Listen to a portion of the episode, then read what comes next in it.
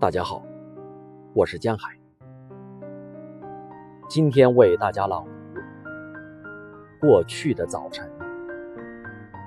商略。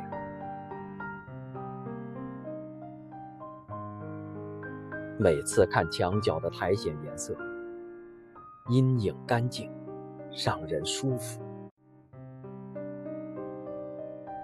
我曾试着在自己身上。寻找相同比例的明暗尺度。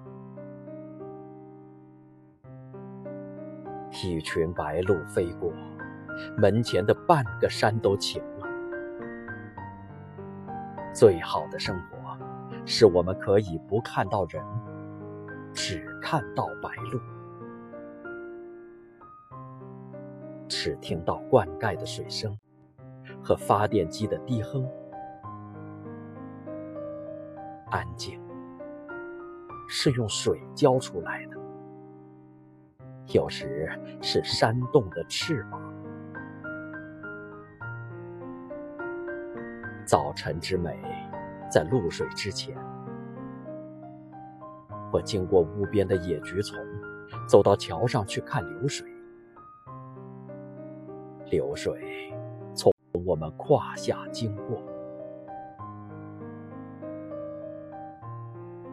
我们轻易放走悲欢，只关注早餐的粥、酱瓜和咸鸭蛋，